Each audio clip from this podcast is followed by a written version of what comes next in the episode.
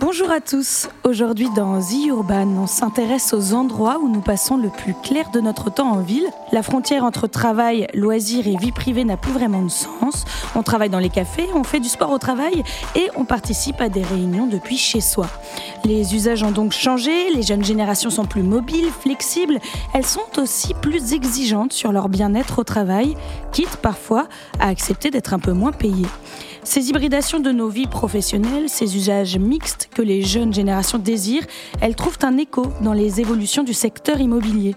L'industrie immobilière comprend peu à peu qu'elle doit pouvoir proposer aux grandes comme aux moins grandes entreprises, voire aux particuliers, des espaces flexibles, modulables, sur des durées plus souples. De plus en plus, l'industrie opère une transition, elle n'est plus exclusivement B2B. En s'intéressant aux besoins individuels de ses utilisateurs finaux, elle devient aussi B2B alors quels sont ces nouveaux besoins, ces nouveaux usages? Quelle forme prend l'adaptation des grands acteurs de l'immobilier à ces nouveaux usages? Et comment définissent-ils eux aussi une nouvelle façon d'habiter la ville?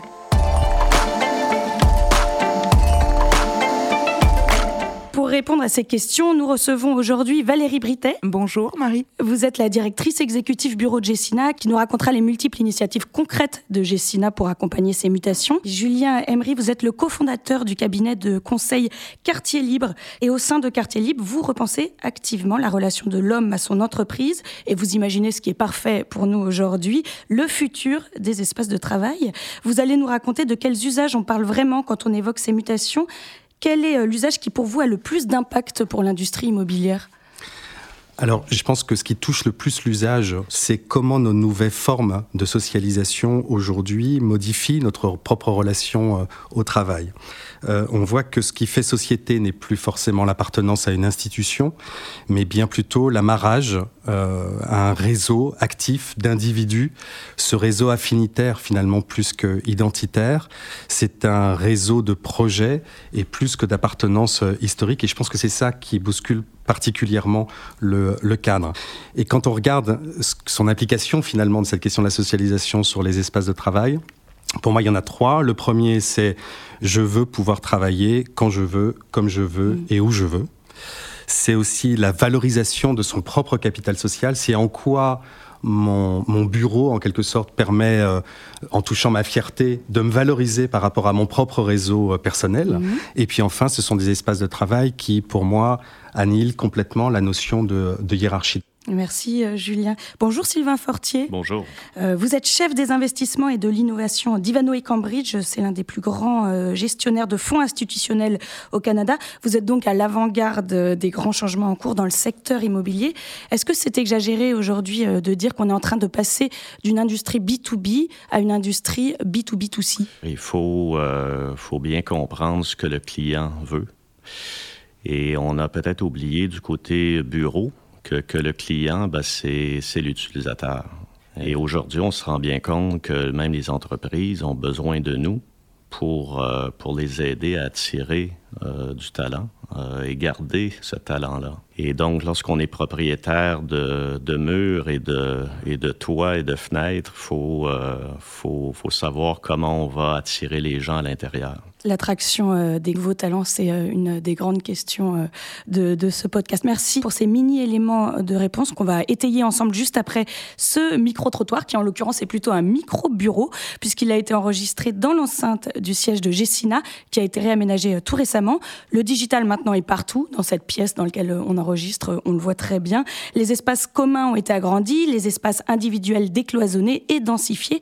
Voyons ce que ça change pour ceux qui les utilisent. Je trouve l'aménagement des bureaux euh, très épuré, très clair. Les plateaux sont très bien aménagés. On a beaucoup d'espaces euh, communs. On est en lien avec toutes les équipes. L'information circule mieux. Ça reste très ouvert. Ça amène au dialogue. Il facilite les échanges entre les collaborateurs. On peut tout à fait parler d'une nouvelle façon de travailler. Je suis aussi hyper contente des outils informatiques. J'ai adoré le chargeur à induction pour l'iPhone. Moi, je pourrais plus me passer de la téléphonie mobile avec euh, Skype. Ça permet vraiment d'utiliser donc les salles de réunion de façon plus aisée. Ce qui est assez bluffant, c'est que quand on vient ici avec des banquiers, des avocats, en tout cas des personnes de l'extérieur, euh, ils nous envient tous nos locaux, ils trouvent tout ça absolument super et euh, ça leur donne tous envie de rester travailler ici. On sent que c'est une entreprise qui a été pensée pour le confort de ses employés et c'est vrai que c'est quand même hyper agréable au quotidien. Dans mes rêves les plus fous, J'aimerais bien une salle de sieste.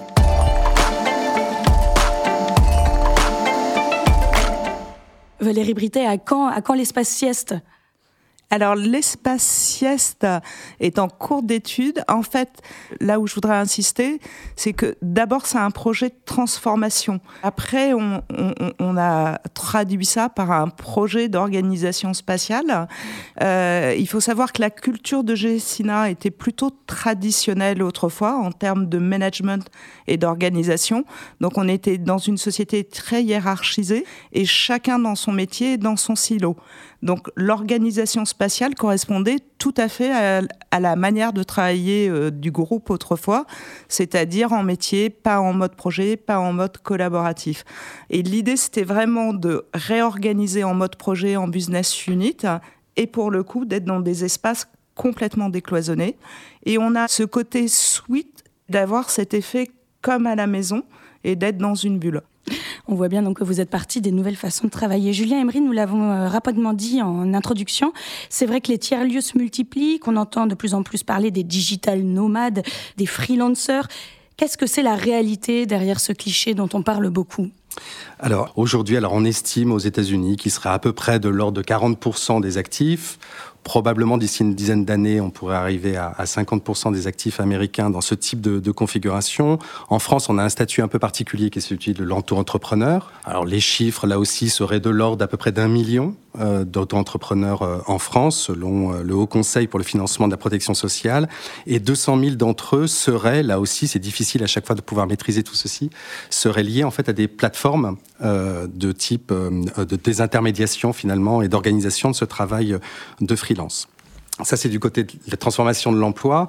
Des espaces de coworking, c'est un véritable booming. Euh, on en compte à peu près 600 aujourd'hui sur le territoire français. Ça a été multiplié par 10 euh, depuis 2012. Euh, en tout cas, c'est un vrai mouvement qui est en, train de se conduire. Et alors, que viennent chercher les usagers quand ils vont au bureau bah, Je crois qu'on l'a entendu très clairement dans le micro-trottoir, enfin micro-bureau, pardon, chez Gessina. Ce qu'ils viennent rechercher dans les espaces de coworking, d'ailleurs, comme dans les bureaux plus traditionnels, c'est du lien de la relation. plus l'économie se digitalise, plus ce besoin de liens, de relations euh, et de contact physique euh, est, euh, extrêmement important et, et essentiel. Et d'ailleurs, les entreprises qui développent des espaces de, de coworking l'ont bien compris, puisque ça fait partie de leur promesse d'appartenance à une communauté, une communauté qui va permettre à ces différents membres de pouvoir aussi booster leur, euh, leur activité euh, professionnelle et leur, euh, et leur business. Et on pourrait se poser la question même comment ces espaces de coworking peuvent devenir ou se constituer demain en société même mhm. de prestations de services. Je prends l'exemple de WeWork. On va y revenir tout à l'heure à WeWork. On y reviendra et probablement en fait ce qui est intéressant pour WeWork, c'est que ça pourrait être demain une société qui fasse concurrence à un Publicis ou un Accenture, qui pourrait mobiliser les ressources de ses membres pour pouvoir répondre à des appels d'offres, pour revoir une stratégie digitale, pour revoir une politique marketing, etc. On voit véritablement que l'espace même de travail, en l'occurrence là dans le cas de WeWork, peut faire société, constituer en fait un, un collectif. Et je crois véritablement, pour conclure, que cette question de la marque devient deviendra absolument essentiel dans les années qui viennent.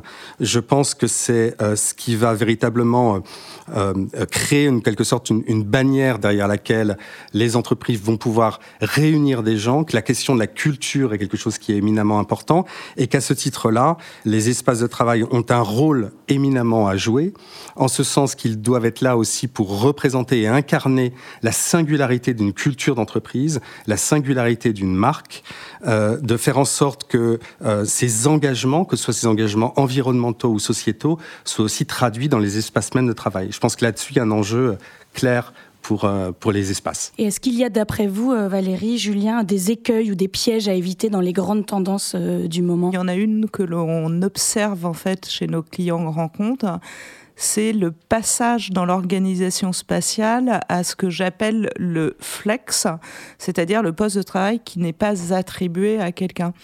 Il y a un effet mode et euh, je ne sais pas pourquoi certaines sociétés s'y précipitent. Du jour au lendemain, elles passent toute leur population en 100% flex, donc aucun poste attribué. Donc là, on, voit un peu les écueils de ces tendances et euh, donc le, le flex est un bon exemple euh, dans ce cadre-là. Vous êtes d'accord, Julien? Euh, oui, oui, je crois que euh, dans, dans, un monde qui est quand même en bouleversement et en accélération euh, rapide, il y a aussi besoin de donner un certain nombre de repères. Et je pense qu'il y a aussi cette idée un peu derrière le suite dont vous, vous reparlerez probablement, Valérie. Mais je crois qu'il y a vraiment ce besoin de rassurer aussi et de donner quelque part des, des éléments de confiance vis-à-vis -vis des collaborateurs. Et je dirais que le, probablement l'autre écueil que je vois, c'est l'écueil de l'uniformisation. Euh, je reviens, c'est ce que j'évoquais sur la question de la marque, c'est comment faire en sorte aujourd'hui que lorsque on visite dans les dix premières minutes le siège social de telle ou telle entreprise, qu'on puisse comme ça, de manière euh, instantanée, se dire je suis là précisément. Et aujourd'hui, je visite beaucoup d'entreprises et je, je trouve qu'il y a une très forte homogénéité. On ne sait plus véritablement où l'on est.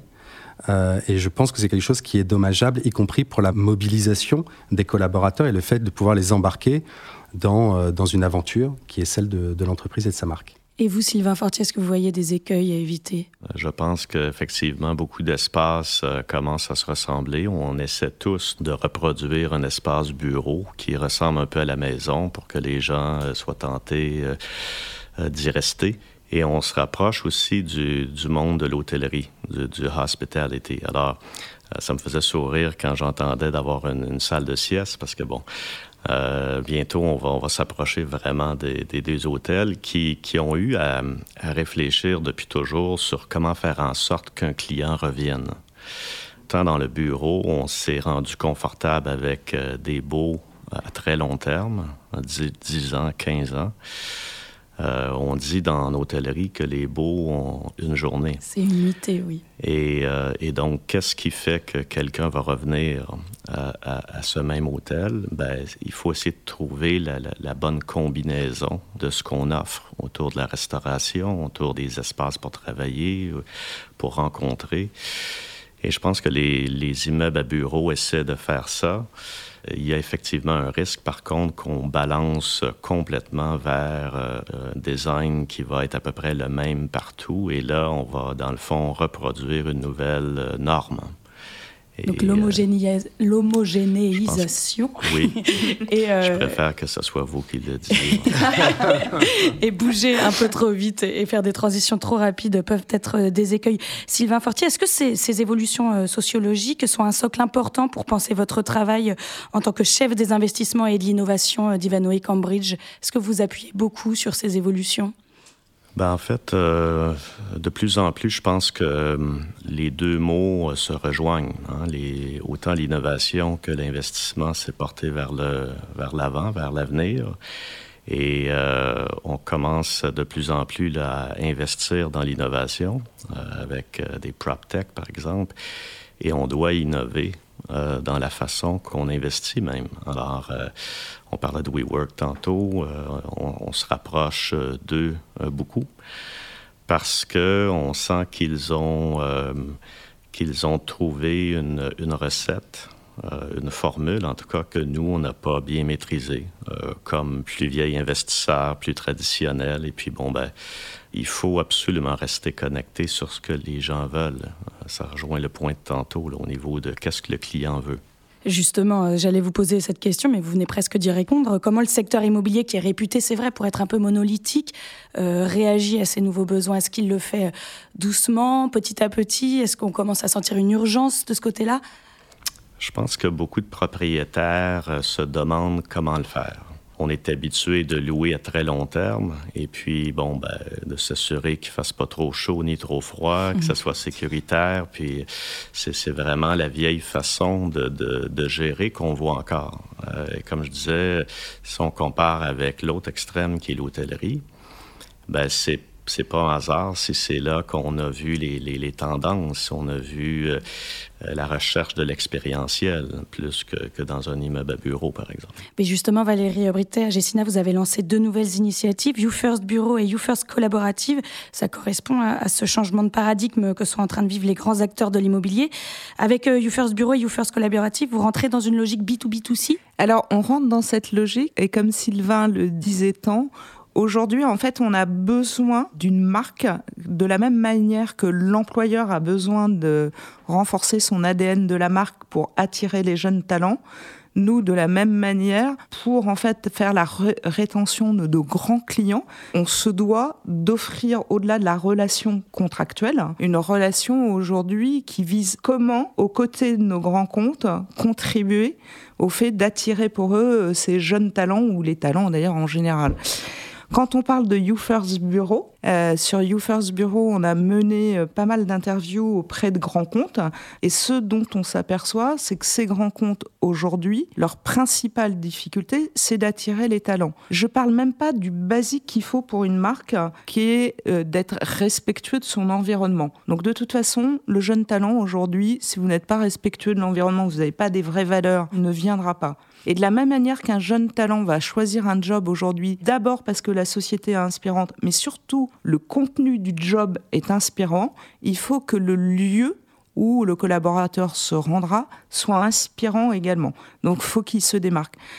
Donc dans You First Bureau, ce qu'on a souhaité, ce qu'on a observé, c'est que les grands comptes ont besoin d'un lieu à un moment donné.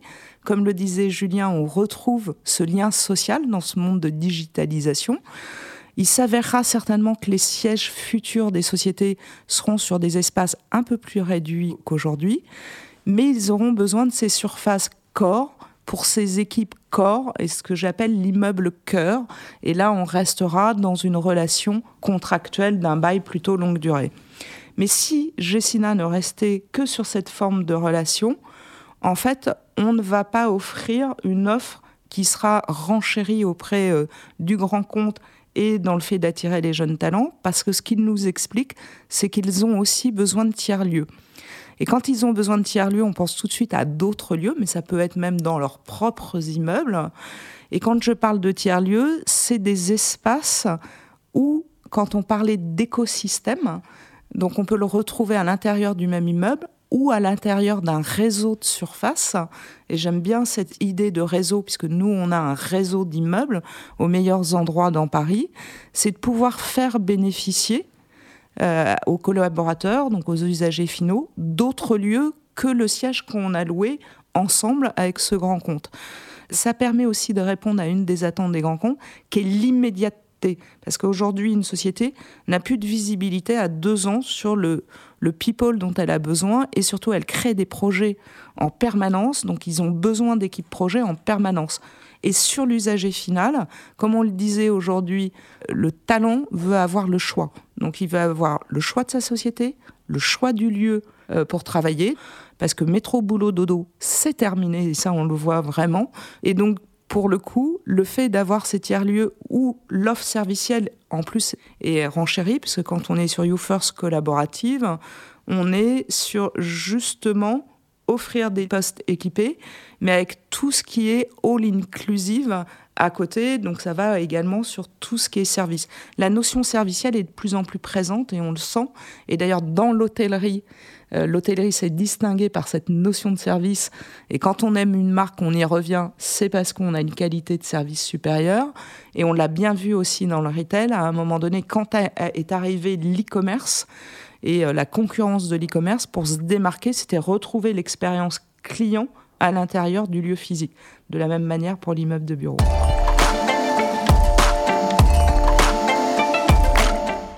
Bah, pour conclure justement cette première partie autour des, mutations dans le monde du travail qui impliquent de grands changements dans l'industrie immobilière, on va s'arrêter un instant euh, sur l'étude récente menée par Harris pour Gessina et cinq autres sociétés d'investissement immobilier. C'est la première étude pan-européenne sur l'évolution des lieux de travail du point de vue des utilisateurs. Valérie, vous pouvez nous en dire plus sur les résultats euh, en quelques mots de cette étude? Euh, Alors, il n'y a pas de hiérarchisation là, dans les attentes que je vais évoquer. Il y a une véritable volonté de choisir des lieux, des sociétés en rapport avec un respect de l'environnement. Ensuite, hein, c'est vraiment le sentiment d'avoir choisi une société et un lieu qui va retranscrire une forme de bien-être.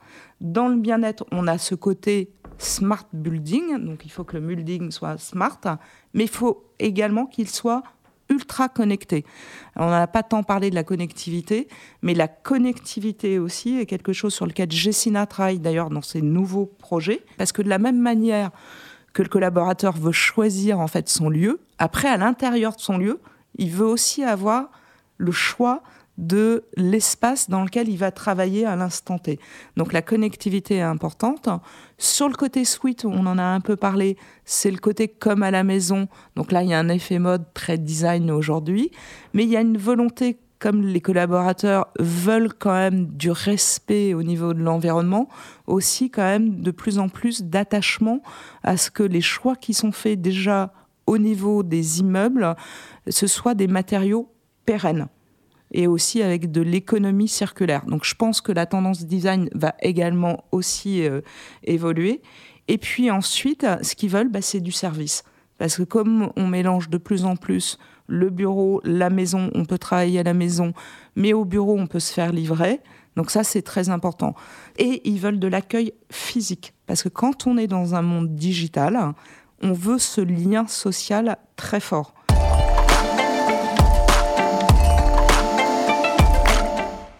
Bah restons justement euh, sur Gessina. Il y a euh, parmi les prochains projets de Gessina le 7 rue de Madrid. C'est une surface de 11 800 mètres carrés dont le bail a déjà été signé avec WeWork, géant américain des espaces de coworking. Sylvain Fortier, en Amérique du Nord, je pense que la tendance est encore plus lourde.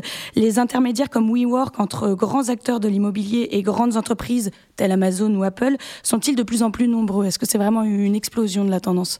Ben oui, parce que on part, euh, on part de pas grand-chose. Hein. Déjà, WeWork, on entend parler euh, quotidiennement, je pense, au moins de 1% des espaces à, New York et à Londres, tout en étant quand même le locataire le plus important euh, de ces deux villes-là.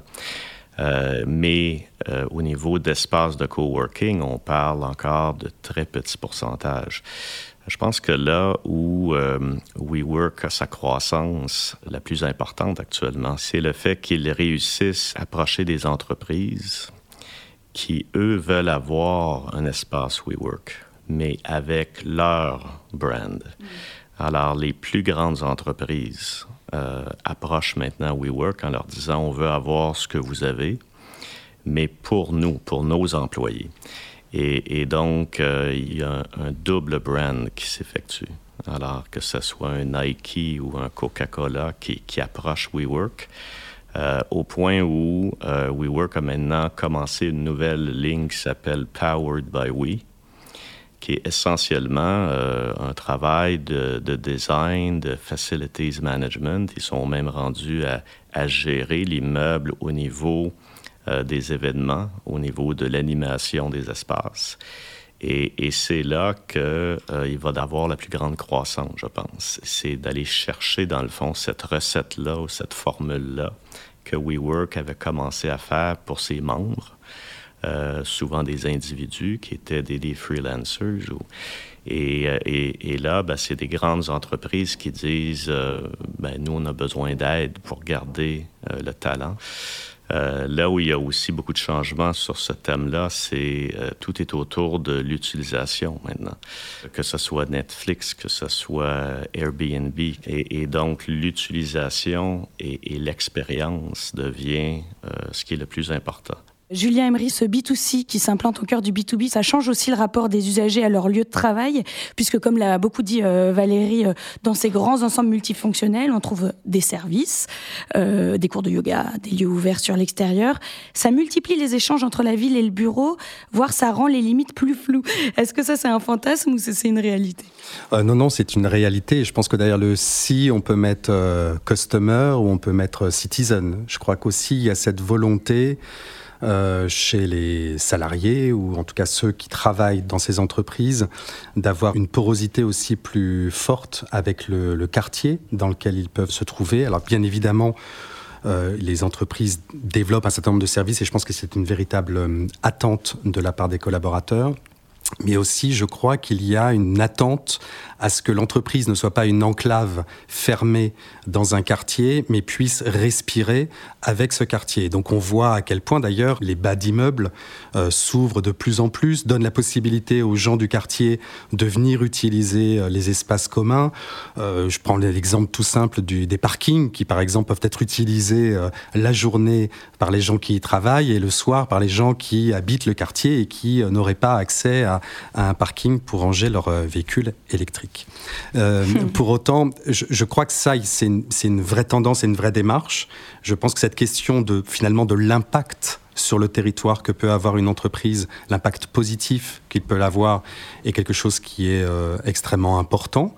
Euh, ça fait partie euh, de la politique RSE des entreprises aussi que de se poser la question de quel est l'impact de mon immeuble sur son territoire, sur son territoire immédiat. Après, ça pose plein de questions, bien évidemment, euh, le premier étant une question de sécurité, c'est-à-dire qu'on dit oui, l'ouverture, l'ouverture, l'ouverture, mais c'est vrai que ça pose aussi des questions de, sécurité. Et on voit comme d'ailleurs certains projets euh, sortent euh, avec une, volonté d'ouverture totale, puis en fait quand ils sont réalisés, on se rend compte qu'il faut mettre des barrières un petit peu partout pour ces raisons de sécurité-là. Mais je crois qu'en tout cas, il y a une vraie attente de cette porosité plus forte avec les commerçants et les habitants en général du quartier. Valérie vous avez un, avis sur le sujet, j'imagine. Alors, nous, à chaque fois qu'on développe un nouveau projet, on regarde, notamment dans l'offre servicielle qu'on va y mettre, déjà on l'ancre dans l'environnement immédiat. On fait un peu du sur-mesure pour voir déjà avec qui on peut travailler dans l'environnement immédiat et en quoi on peut apporter une offre complémentaire. Ça, c'est sur la partie euh, service. Je peux prendre un exemple qui me tient beaucoup à cœur, euh, c'est l'immeuble Live qu'on est en train de développer, donc sur l'avenue de la Grande Armée. Alors, il a en plus cette particularité, comme il a 110 mètres de linéaire, avec une nef de 8 mètres, parce qu'on était quand même sur un immeuble avec une nef industrielle, hein, c'était l'ancien siège de PSA, euh, qui est assez mythique, d'avoir cette possibilité dans le projet de l'ouvrir sur la ville et d'en faire, maintenant on est vraiment dans un système de porosité. Et même aujourd'hui, les entreprises, pour attirer toujours les talents, souhaitent avoir cette porosité. On le voit bien, là pour le coup les jeunes générations, euh, quand on est sur les millennials, ils ont du mal de plus en plus à passer le périphérique, ou alors faut être sur des hubs de transport extrêmement bien desservis, et ils choisissent un lieu, une société, parce qu'elle est dans un quartier qui est tertiaire, mais aussi où il y a de l'habitation et aussi du commerce. Donc c'est la même chose, c'est le même souhait euh, à l'intérieur des immeubles. Donc on, on, va venir de plus en plus à des immeubles qui seront d'ailleurs plutôt occupé à plusieurs que uniquement seuls, et dans ce souci aussi de flexibilité et de brassage des populations.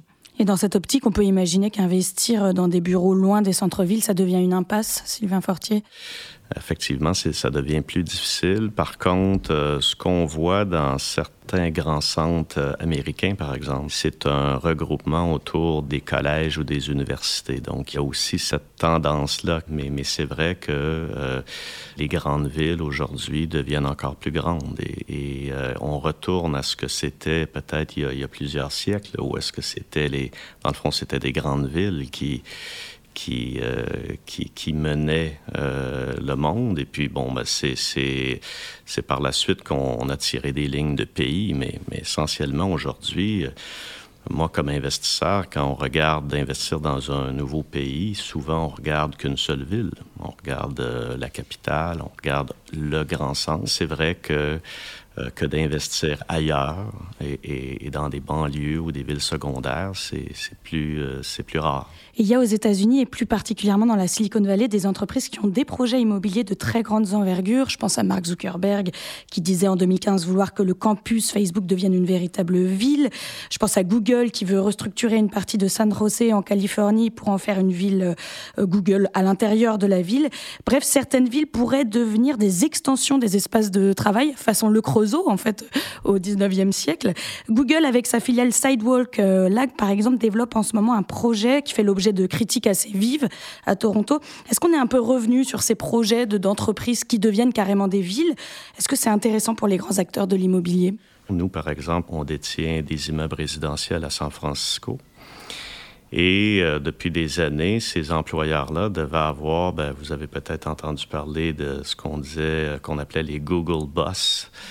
Euh, qui, prenait tous les matins des employés qui voulaient vivre à San Francisco, qui voulaient rien savoir de, du Silicon Valley, et donc qui les amenait euh, vers la banlieue. Donc c'était vraiment le, monde à l'envers.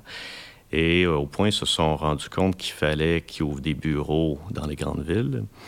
Et en même temps ben, qui, qui se dotent d'une mini-ville autour de leur campus Mm. euh, pour que les jeunes veuillent euh, y venir et y rester. Et c'est pas facile de créer cet environnement-là. Comme investisseur, euh, euh, on est approché actuellement parce qu'on a un savoir-faire au niveau de l'investissement et de l'immobilier. Et euh, ces gens-là cherchent des partenaires qui peuvent les aider à, penser justement à, à, quoi construire et comment le construire. Mais en même temps, nous, on a besoin de leur aide pour penser à, l'espace et tout ce qui est design et tout ce qu'on a parlé jusqu'à maintenant. Alors, il y a, euh, je, pense qu'il n'y a pas de, de recette euh, unique, c'est clair. Je pense que les gens aujourd'hui veulent euh, d'abord être, euh, je pense, sont attirés par les grandes villes, les grands centres. Et si les entrepreneurs, les entreprises réussissent à créer des espaces intéressants pour que les gens se déplacent, euh, c'est probablement là qu'est la formule gagnante. Qu'en pensez-vous, vous, Julien Emery? Je crois qu'il faut déjà distinguer dans les exemples que vous donniez euh, Saldwalk d'un côté et puis euh, peut-être ces, ces villes entreprises de l'autre. Euh, Sidewalk, je trouve que c'est assez intéressant euh, de voir comment ça peut évoluer, en ce sens où pour moi il y a une forme de disruption aussi de la production même de la ville. Euh, le projet est de dire basiquement euh, Google a les data, donc connaît les usages des gens, donc en fonction de ça, on va faire une extrapolation pour imaginer quelle pourrait être la plus la ville ou le quartier le plus liveable euh, au sens urbanistique du terme pour ce quartier de Toronto et qui pose la question de est-ce qu'on a encore besoin d'urbanistes ou est-ce qu'on a encore besoin d'architectes en fait pour construire pour construire la ville de demain? Quant aux villes entreprises ou l'entreprise devenue ville, dans le cas de, de Facebook par exemple, pour moi, euh, oui, bien entendu, ça fait peur, ça fait penser à un paternalisme 2.0. Vous évoquiez euh, le, le Creusot. Pour moi, ça n'est ni plus ni moins que l'expression physique de ce qu'est l'algorithme de Facebook. C'est-à-dire qu'on a, et on l'a vu au travers de, notamment d'un certain nombre d'élections euh, politiques dans le monde dans les dernières années, euh, du poids et de l'enfermement que crée aussi Facebook derrière une promesse d'ouverture. Ben là, on le voit aussi dans sa traduction physique, spatiale, qui est qu'effectivement, la ville Facebook est une ville qui cherche une forme d'homogénéité, de garder les gens entre soi, en quelque sorte, et de pouvoir le développer de la sorte. Donc, voilà, pour moi, il n'y a pas de surprise particulière dans cette volonté, en tout cas, effectivement, avec en plus des moyens qui sont absolument gigantesques pour pouvoir construire cette ville-là. En revanche, ce que ça pose aussi comme question, selon moi, qui est la question du logement. On a parlé beaucoup des talents aujourd'hui. Euh, aller travailler, euh, par exemple, à Paris euh, pour Facebook ou pour Google, c'est aller travailler dans les centres-villes. Euh, Facebook est à côté de l'Opéra, euh, Google dans le 9e, pas très très loin non plus. Pour un jeune euh, diplômé, même des meilleures écoles, aujourd'hui trouver un logement qui lui permette d'être peut-être d'aller travailler à pied, l'idéal en trottinette éventuellement, etc. C'est pas évident. Et donc la question aujourd'hui du logement de ces jeunes talents aujourd'hui, la capacité pour eux d'avoir accès à un logement décent dans les centres-villes et dans cette, dans cette dynamique de métropolisation qui fait que les prix euh, du, des logements explosent est une vraie question qui a peut-être d'ailleurs poussé WeWork à développer leur activité euh, WeLive, qui permet aussi de garder au même endroit, pour l'avoir testé, c'était assez étonnant d'ailleurs, à New York, d'aller dormir euh, à WeLive au, je sais plus, au 12e étage et de descendre travailler, euh, prendre l'ascenseur et de descendre travailler. Ça crée une espèce de perturbation. Je suis pas sûr que j'aimerais reconduire l'expérience pendant très longtemps, mais en tout cas, ça crée aussi cette question-là de où est-ce que les gens vivent et où est-ce que les gens travaillent et comment se fait, qui va être l'enjeu majeur des villes de demain, comment se fait derrière la, connexion physique euh, de ces espaces. La mobilité, c'est justement le thème de notre autre podcast The Urban en français. Merci à tous les trois d'avoir participé à cette discussion autour des transformations en cours dans nos lieux de travail, transformations qui sont également en train de changer nos villes et donc par ricochet de révolutionner les missions des grands acteurs de l'immobilier.